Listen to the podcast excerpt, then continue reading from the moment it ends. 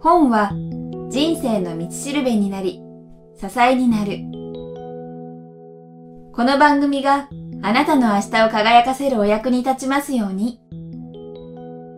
人生を変える一冊。人生を変える一冊は、読者の人生を変えるような一冊を書いた著者へのインタビュー音声を毎回お届けするポッドキャスト番組です。闇雲に新刊やベストセラーを追うのではなく、元新聞記者の聞き手、早川洋平が著書への思い、人生を変えた一冊を著者から直接伺います。聞き手、早川のミッションは、話を聞かれたゲストも番組を聞いたリスナーの皆さんも元気になる番組を作ること。聞くというコミュニケーションをもとに、人や企業に新たな価値をお届けするキクタスが配信いたします。番組に入る前に皆さんへお知らせがあります。人生を変える一冊がスタートしたのは2008年10月。了承を書いた著者と人生をよりよく生きたいと願う皆さんをつなぐ架け橋になりたい。そんな思いからこれまで無料でお届けすることにこだわり続けてきました。おかげさまで多くのリスナーさんと著者の皆さんに応援していただき、ここまで番組を続けてくることができました。今もなお、無謀と言われる無料配信ですが、今後も一人でも多くの人に届けたいとの思いから、できる限り継続していきたいと考えています。キクタスでは、そんな志に共感してくださる企業スポンサー、個人サポーターを募集しています。人生を変える一冊を通して、スポンサーやサポーターの皆さんとリスナーの皆さん、双方がハッピーになれるような展開になればと思っています。詳しくは、人生を変える一冊のサイト、http コロンスラッシュスラッシュキクタス .jp スラッシュブック内にある広告、音声 CM のご案内をご覧ください。本日はインタビュー後編の模様をお届けいたします。それではお聞きください。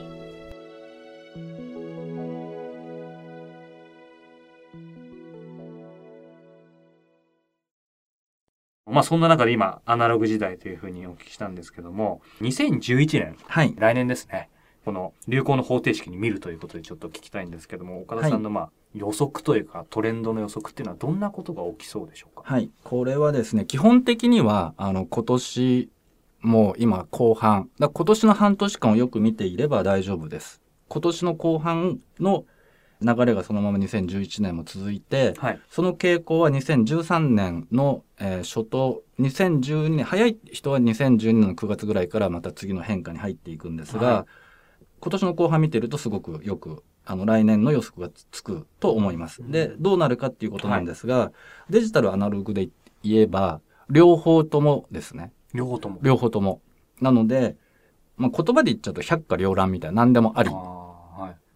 何でもありなんですが、その、今度個人の好みによって、今は本当に好きなものを選べるっていう時代なんですが、はい、これが、えー、2013年には収束に向かっていきますね。それまでは、あの、百花繚乱はちょっと続くんですが、来年はどっちかっていうとちょっとデジタル傾向の方が強くなるんじゃないかなと見てますけど。そのやっぱりアナログ時代だったところがそのデジタルも出てきて百花繚乱っていうことはやっぱりその移行期だから両方出てくるみたいなそういうイメージなんですか？はい移行期なんですが領土を拡大する時で28年28年なんですがいきなり変わるわけではなくて実はこの本の中で書いてあるハード機と、はい、デジタルアナログではなくてハード機とソフト機っていう見方があるんですが、はい、そのハード機が立ち上がるのが始まるのが2013年なんですね。はい、でそのハード機を担うのが男性的な要素。でまあアナログ機女性が強い時代というのは男性はまだまだ子供だと。子供でやがて2013年以降は青年の若い活気あふれるというかなんて言うんですかね正義感があって、はい、っていうようなそういう男臭い、うん、若い男臭い、うんえそういう男らしさがだんだんと時代にいろんな現象に反映されてくるんですね。でこれが立ち上がる時ってエネルギーがちょっと高いので、はい。そのプレ現象が今始まってるんですよ。うん。あ、そうなんですね。はい。なるほど。まあ少し来年はデジタルが強く出るんじゃないかってことだったと思うんですけど、はい。例えば具体的にすでにもう今から傾向出てるのかもしれないですけど、こういったものが特になんか、まあ例えばですけど、なんでしょう、電化製品とかでもいいですし、それこそ iPhone とかでもいいですけど、なんか岡田さんが見てありますか？そうですね。iPhone なんかはもう顕著に出てますよね。新しい iPhone4 が直線的になったのはそのデジタル的な男性的な要素が反映されているということですしとこの前発売された iPod のシャッフルとナノとはい。タッチと出ましたね。でも新しくなってるんですが、より小さくなっているものとだデザインは全てあの直線形のデザインになっているということと、薄くなってるんですね。なってますね。あの薄くなるっていうのもは一つは実はデジタル要素なんですね。アナログ機っていうのは、ああの盛り上がるんで、それが薄くなったということは、あれははいデジタル機を反映っていうかもうそれを先取りしているなと。うんアップル社のデザインってすごくデザイナーのセンスが高いので、はい。時代の先取り力がうん強いんですよ。なので逆に言うとそのヒットが生まれるんですけれど、そうか。じゃあやっぱり岡田さん、専門家の岡田さんから見ると、あアップルはよくわかってるなというか。わかっまあ、知らずにあの感じてるこれが気持ちいいから というかこれが好き,、はい好きだって、まあ、感性ってそういう世界なんですけど、それをこういうあのロジックを全然知らないでもそれをこう。知らずにやっているという、まあ、まあ、いずれにしてもセンスはやっぱセンスがりいいってことなんですね。高いんです。はい。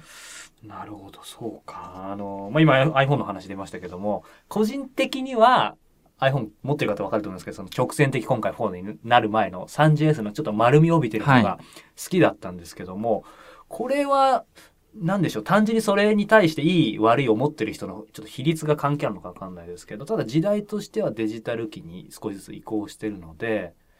な、なんでしょう、そういう、みんな違和感を感じるけど、結局そっちに少しずつ、なんだろう、飲まれるって言ったらおかしいですけど、なんかみんないいなっていうふうに言う人が増えてくるんですかね？iPhone4 のデザインの方がですか、てか直線的ですか、えー実際に直線が本当に気持ちよくなるのはですねここそんなに実はね強くなくってですね2013年を超えたあたりで一回実は収束するんですね。でそれまでのちょっと反動みたいな今までの曲線が増えてきたことに対する、まあ、それに対してちょっと空きが来てるっていう見方もできるんですが、反動が出ますので本当にアナログ度が高い方というかクリエイティブ系の方たちは丸っこいデザインの方がやっぱりいいっていう方の方が多いと思うんですね。これは例えば車で言うとえー今は車丸っこいデザイン多いんですがデジタル機は本当に直線の車が多かったんですがその時おしゃれな人ってどういう車に乗っていたかって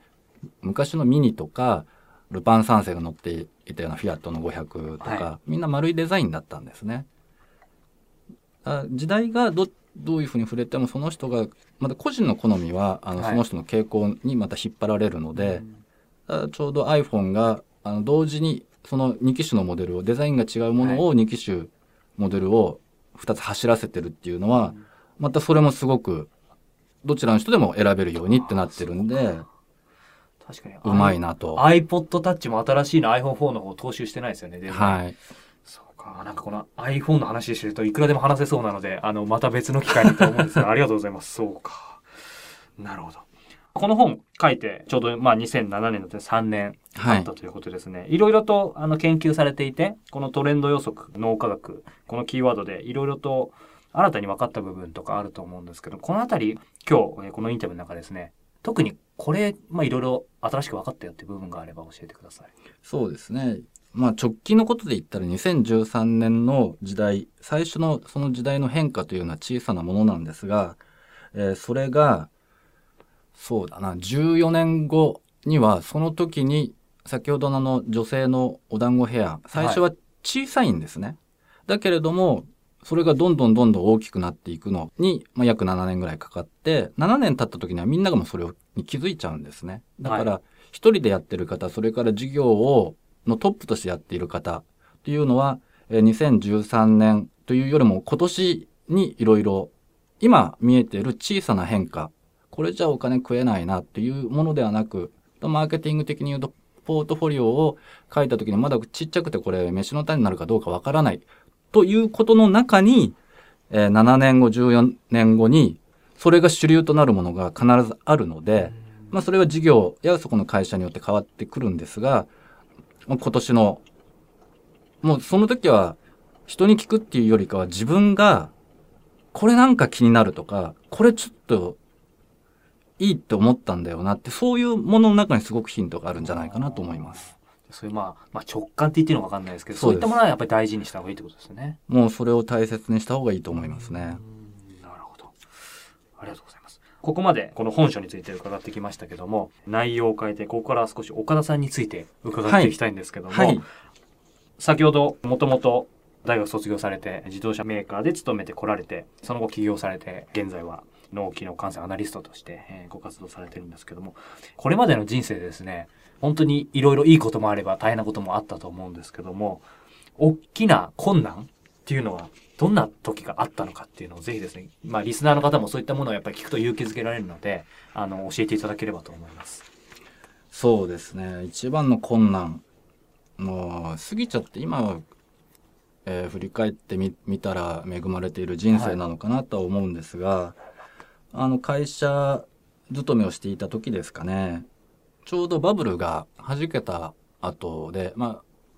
状況的には今と似てるのかなとい。う時代でもずっと利益を出し続けていたんですが、これがですねここで言っていいかどうかわかんないですけどまあいいでしょうね もう。利益を出したのにあの怒られるんですね。怒られる。そんなに利益を出すなと。そういうことがあるんです、ね、それはおかしいだ。で、まあ、それで何を信じていいかわからなくなって、はい、まあ、その時は体や心のバランスが崩れましたね。で、ここにいても自分は生きていけないなと。だからその時は今まで信じて、えー、やってきたものが音を立ててガラガラと崩れていくようなあの気持ちでしたので、まあ、経済的に苦しいとかそういったものではないんですが精神的にはかなり追い詰められましたね。その時が一番苦しいですかね。だからそんなに本当に苦労されてる人に比べたら。いやでもね 利益を出してそこで突っ込まれたら特に今の時代だったらなかなか。それはえっと20代ですか？30代前半、えー、それは30代前半ですね。じゃあちょうど私と同じぐらいか。岡さんご自身はそれをどのようにまあ振り返ってみると乗り越えたかなっていうふうに分析されますか？そうですね。どう乗り越えたかああ、まず一つは、命があることに感謝ができたっていうことですね。うん、その、まあ、もともと、まあ、これは僕が勝手に思ってることなんですが、はい、あの人は自分の意思で生まれてくると思ってるんですね。そこで命があるということはまだ生きなさいとやることをやりなさいということだと、まあ、それ苦しくてもいろいろ深く考えたりうん、ちょっとでもいいから一歩でもこう歩いてみる。まあ、辛い時は無理はしなくていいと思うんですけど、いつも、まあ、休んでると、もともと僕がそんなにじっとしてられる性格ではないので、やっぱり動きたくなっちゃうと。で、動いてるうちに、まあ、自然に、あそういうとこあんまとらわれなくなったというか、前を見ていたら、まあ、自然にずっと背中の後ろの方に行っちゃったかなという感じですね。なるほど。そうか。でももうその時はもうなんかやっぱも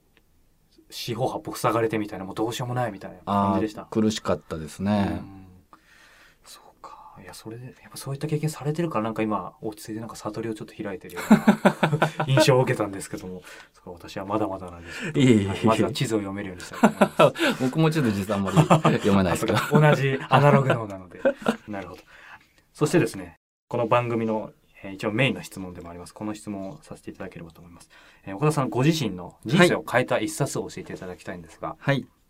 松下幸之助さんの社員心得帳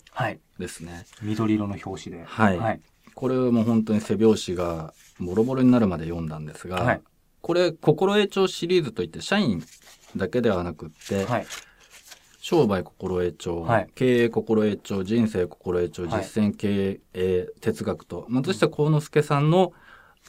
もう簡単に一章が字も大きくって大きいですね、はい、読みやすく読み,、読みやすいんですね。原稿用紙の半分ぐらいですよね一章が、はい、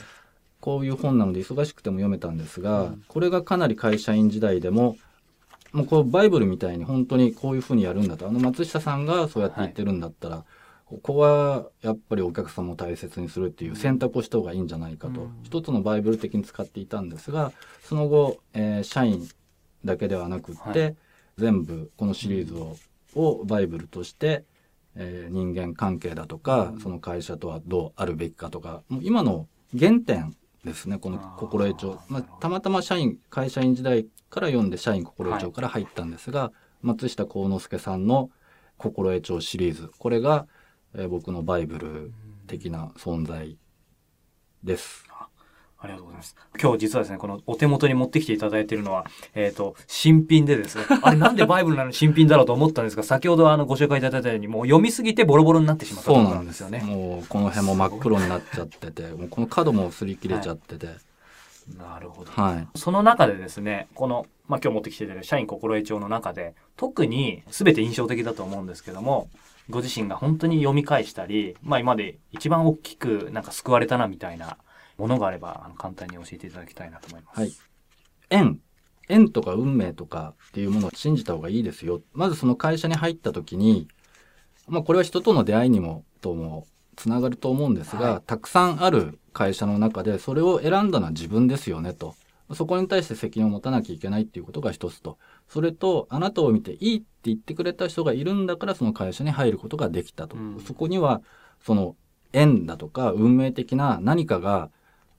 あると仮定しないと、はい、その何千分の1何億分の1っていう出会いっていうのはなかったんじゃないかと。だから何か辛いことがあったとしてもその縁だとか運だとかそういったものを信じて、えー、辛いことを乗り越えていくっていうことを覚えた方が人生がスムーズにいきますよ責任が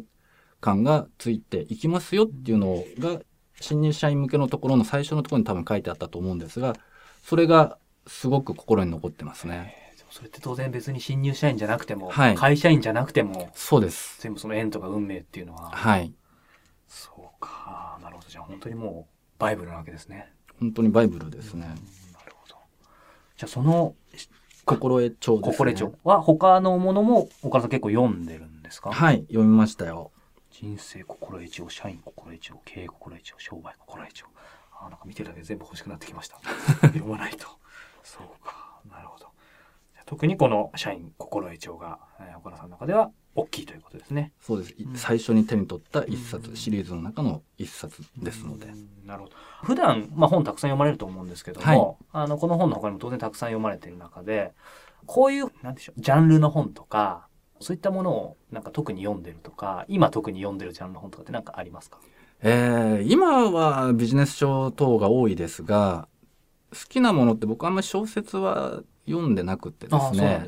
小学校の時から哲学的なものが好きでユダヤの格言みたいなのを読んでたりだとかしてましたね。ことわざことわざシリーズとか、格言シリーズとか。小学生です小学校5年生の時からそういうな本をずっと楽しみに読んでましたね。なるほど。なんかご両親がやっぱり学者だったとかそういうのって何かあるんですか？いやいやいやいやごくごく普通の勤めた真面目にお勤めをされる父と、えそれを支える、えー、母と。あ、そうですか。なるほど。いや、なんかお話伺ってると、なんかそういうアカデミックなことを結構やられてる方から生まれて今の岡田さんがあるのかなと思ったんですけどそういうわけでもないんですね。祖祖父があの先生をもともとやっていてその先生から、えーと、授業を起こしたっていう経緯はあるんですが、うん、その祖父の影響があるかもしれないですね。なるほどありがとうございます。今本について伺ってきたんですけども、もう一つ質問をあのさせてください。私自身もぜひ聞きたいと思いますし、まあリスナーの方からもよく聞かれるので、教えていただきたいんですけども、岡田さん、あの、先ほど冒頭のインタビューでも五感はいの、はい、まあ多分専門家というか研究もされてると思うので、このあたり伺いたいんですが、このポッドキャスト含むですね、はい、まあ今音声で学習したり、音声で耳で何か聞くっていうのは結構、まあ今、それこそトレンドというか、来てると思うんですけども、この辺のポッドキャストも含む音声、まあ、音声学習っていうのは、プロから見て、まあ、どんな効果とか、はい、聞くことによるメリットとかっていうのはあるっていうふうに、えー、もし分かればご教示いただきたいんですけどはい。まあ、五感というか言葉っていうのを研究するといろんなことがわかるんですが、そもそも人類って文字の前に言葉が存在していたんですよね。あはい、だからテキストよりも話し言葉が先にあったんです。はいそちらの方がより自然で、むしろ脳の、脳機能の、えー見地から説明をしてしまうと、このテキスト文章を目から読むと、ちょっとデジタル傾向が高くなるんですね。だから、その、教科書的なものであれば、はいテキストでもいいと思うんですが、そうじゃなく考えを深くしたりだとか、自分の中に落とし込むっていう時は、音の方が効果があるんじゃないかなと。で、この音もなんですが、集中をする時、これ耳に残って耳でリフレインするようになる状態ってすごく記憶に引っかかる状態になるんですね。だ集中する時は、教科書をね、こうなかなか読んでても覚えられないと思うんですが、声に出して読むとよりああ音読はい、はい覚えれるようになるじゃないですか。はいだからそれは耳にも入ってるからだと思うんですけれども、その効果が非常に高いんじゃないかと。えーそれから、じゃあ流し聞きして覚えてない時もどうなのかと。これは音の状況っていうか情報っていうのは、脳の中には本人が例えば聞いてる、聞けてないような状態、聞けてないっていうか、聞いてるんだけど聞き流してて覚えてられないような状態であっても、脳はちゃんとそれを把握しているので、サブリミナル効果がね、あるはずなんですね。だから集中してもリラックスして聞いても、同じものを逆に、また脳にその信号が入ると、はいこの情報はより大切なものだと、優先順位がどんどん上がってくるんですよ、脳の中で。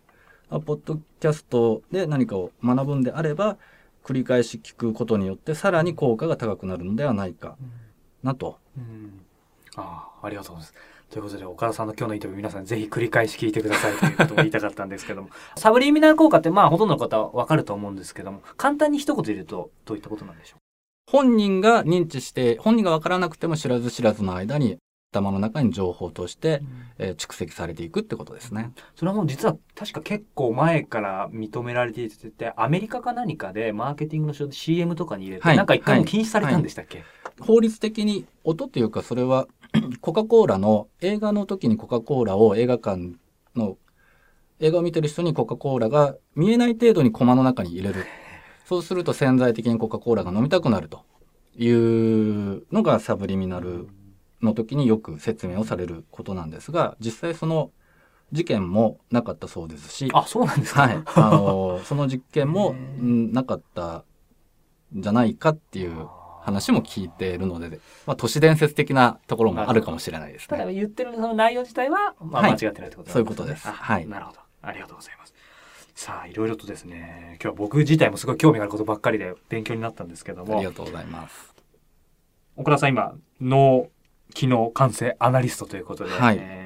ご活躍されてきてこれからも多分きっとこの分野でいろいろとチャレンジしたいこととかビジョンってあると思うんですけども、えーこの辺り岡田さんの方から改めてお話をいただければと思います。はい、そうですね。あの、日本人はよく世界の中でも感性が優れてるとかっていうようなあの表現される時があるんですが、日本人の感性、まず自分たちの感性がどういうものなのか、これを知っていただきたいなと。それの上で西洋の歴史の上に立ってきたものと、日本の本当にいいものを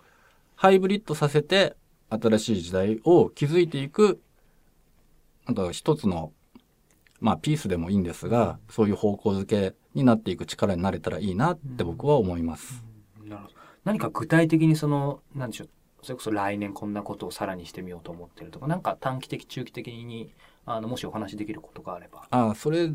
すとちょうどあの今 JBiz っていうのをはい。立ち上げてるんですが JBiz の J はジャパンなんですがこのジャパンっていうのは日本人の感性も入ってるんですけども日本にはもともと商いという文化があったのでその商いあと商売ね。そうです。ビジネスのいいとこ取りをして何か新しいビジネスモデルができたらいいなと、だからそれをみんなで研究して、まあ、まだまだ最初は研究していこうよっていうはいことなんですが、これは直近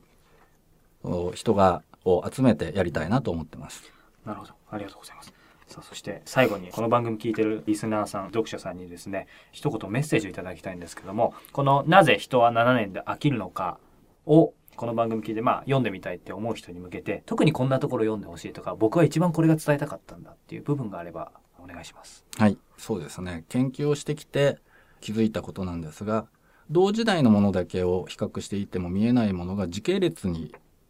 で見ることによって初めて見えてくるものっていうのがあるんですね。で、それをに気づかない人ってなかなかそちらの方の方が多いと思うので是非時系列で一つの事象を追いかけてみるっていう見方も一つものの見方として覚えていただけると視点が広がるんではないかなとそう思いますね。はい。ありがとうございます。今日は中継出版から発売中のなぜ人は7年で飽きるのか。著者で脳機能感染アナリストの岡田光一さんをお迎えしてお話を伺いました。岡田さんどうもありがとうございました。ありがとうございました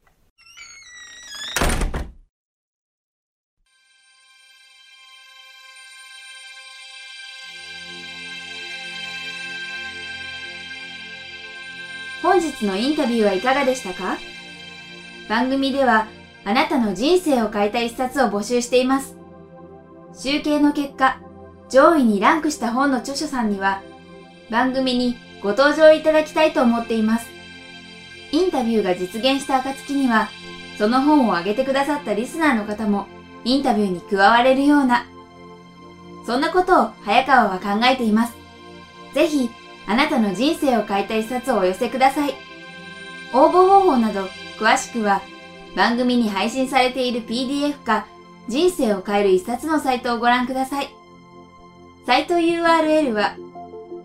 kiqtas.jp スラッシュ book キクタス .jp スラッシュブックです。本日も最後までお聴きいただきありがとうございました。それではまたお耳にかかりましょう。ごきげんよう。さようなら。